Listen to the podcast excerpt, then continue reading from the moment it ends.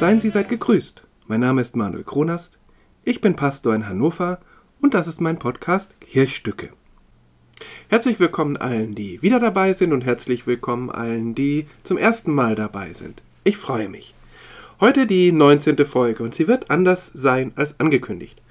Denn am Ende der letzten Folge waren wir noch nicht fertig mit dem klassischen biblischen Brudermord, dem von Kain an Abel. Die biblischen Autorinnen und Autoren schlagen ihr einen besonderen Weg für den Umgang der Gesellschaft mit Gewaltverbrechen vor, und das sollte Thema dieser Folge sein. Stattdessen geht es jetzt um etwas ganz anderes. Das liegt daran, dass ich diese Folge am Tag vor der Bundestagswahl 2021 aufnehme. Gut, dazu gab es ja irgendwie schon die 17. Folge mit dem Namen Christlich Wählen. Aber heute ist diese Wahl mehr ein Impuls für das Thema, obwohl sie eine wichtige Rolle spielen wird. Es geht heute um Vertrauen, um Glauben. Nicht nur an Gott, nicht nur an mich selbst, sondern auch an gesellschaftliche Institutionen.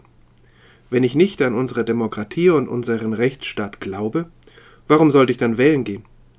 Warum Parteien wählen, denen dieser Rechtsstaat wichtig ist? Wenn ich nicht daran glaube, dass sich die Politik bei all den Corona-Maßnahmen zumindest irgendwie auch Gedanken um mich gemacht hat, dann drifte ich vielleicht in ein Milieu ab, in dem Menschen erschossen werden, weil sie an die Maskenpflicht erinnern. Aber warum ist das ein Kirchstück?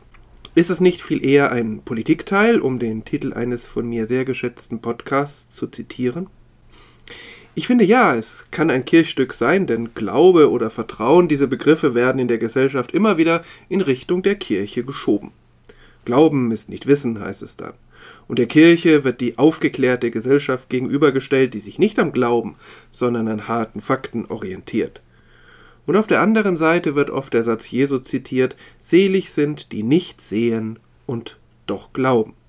Ja, die Suche nach Beweisen und wissenschaftliche Experimente führen tatsächlich beim Glauben nicht viel weiter. Doch auch die Gesellschaft außerhalb von Religion kommt nicht ohne Glauben aus. Menschen glauben aneinander und das ist für sie verlässliches Wissen. Kein wissenschaftlich überprüfbares Wissen. Niemand kann die Liebe in einem Experiment nachstellen, aber doch ein so starkes Wissen, dass Menschen danach handeln. Überhaupt fast nichts in unserem Leben können wir selbst wissenschaftlich beweisen. Dass die Erde eine Kugel ist, ja, das kann ich in gewisser Weise selbst nachvollziehen. Aber dass es das Coronavirus gibt, das muss ich, sofern ich kein Virologe bin, glauben, weil ich es selbst nicht sehen kann. Dass es gefährlich ist? Das muss ich glauben, wenn ich selbst keine Erfahrung damit gemacht habe. Dass die Impfstoffe sicher sind? Dass Masken etwas bringen? Alles Dinge, an die die meisten Menschen glauben müssen. Sie müssen darauf vertrauen, dass andere Menschen richtig geforscht und aus den Forschungen die richtigen Schlüsse gezogen haben. Da kommen wir nicht raus, sonst könnten wir gar nicht als Gesellschaft existieren. Und natürlich machen wir alle Unterschiede, wem wir vertrauen und was wir glauben. Da spielen eigene Erfahrungen mit, die Erfahrungen anderer Menschen und manchmal so Dinge wie Sympathie oder Tagesform. Und wenn Vertrauen immer wieder enttäuscht wurde, dann ist es schwer, Neues aufzubauen. Wer sich in einem System wie dem Wohlfahrtssystem der Bundesrepublik Deutschland nicht gut aufgehoben fühlt, warum sollte er oder sie dann der Politik vertrauen? Das sind schon ganz grundlegende Fragen. Nun also Bundestagswahl. Eine Wahl ist eine ganz besondere Art, Vertrauen zu zeigen, an Menschen zu glauben. Ich selbst gebe damit Verantwortung ab. Ich beauftrage andere Menschen damit, Entscheidungen für mich zu treffen. Weil ich selbst dazu keine Zeit habe, weil ich von vielen Dingen keine Ahnung habe, weil es gut ist, wenn jemand das Große und Ganze im Blick hat. Und ich weiß, dass ich die Chance dazu nur alle paar Jahre habe. Das ist schon so ein bisschen wie bei der Religion. Im Glauben gebe ich auch einen Teil der Verantwortung für mein Leben ab. Ich vertraue darauf, dass Gott mir Kraft gibt, wenn ich das selbst nicht kann. Ich vertraue darauf, dass Gott meinem Leben einen besonderen Sinn gibt, den ich mir selbst nicht geben könnte. Ich lasse mir von diesem Gott auch mal was sagen. Ja, und ich kann, zumindest heute, diesen Gott auch wieder abwählen. Ich kann ihn aus meinem Leben und meinem Glauben verbannen. Ich kann mein Vertrauen auf einen anderen Gott oder auf andere Lebensgrundlagen setzen. Oder ich kann an gar nichts mehr glauben. An keine Religion, an keine Werte, an keinen Lebenssinn. Ich kann nicht Wähler des Lebens sein. Das stelle ich mir ziemlich traurig vor.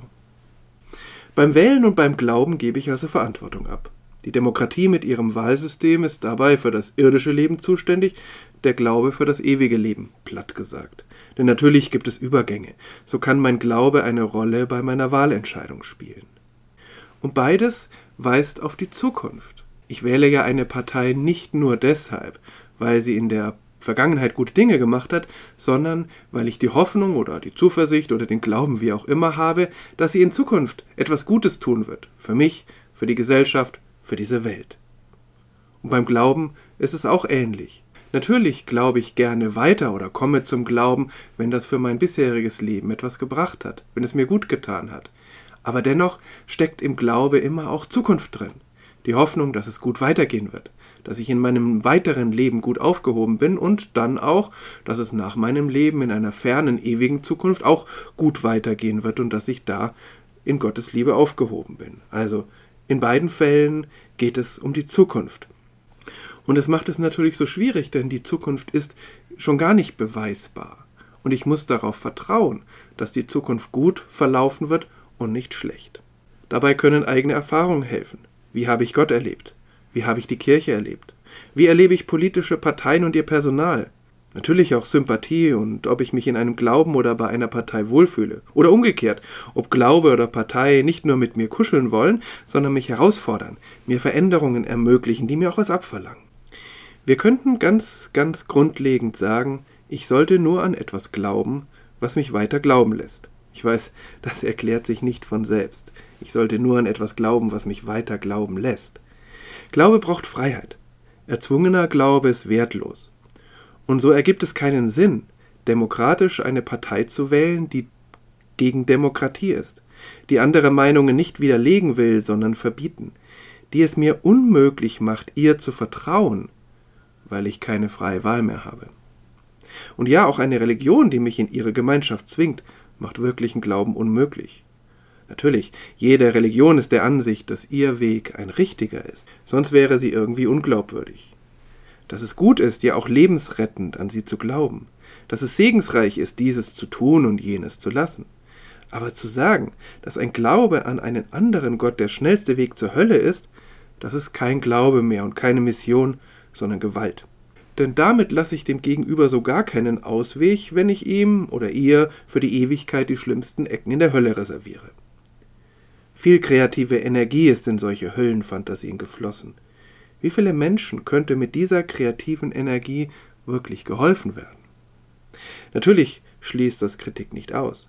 Ich kann kritisieren, wie die katholische Kirche mit Missbrauchsfällen umgeht. Ich sollte das vielleicht sogar. Aber ich könnte niemals sagen, dass sie keine richtige christliche Kirche ist und nur die evangelische Kirche den Weg zu Gott eröffnen kann. Allerdings, dass die evangelische Kirche oder meine Gemeinde vor Ort oder irgendeine andere christliche Gemeinschaft für mich den Weg zu Gott eröffnet, das kann ich sagen, dass mein Leben dadurch reicher wird und dass ich mich freuen würde, wenn andere Menschen auch mit dabei wären.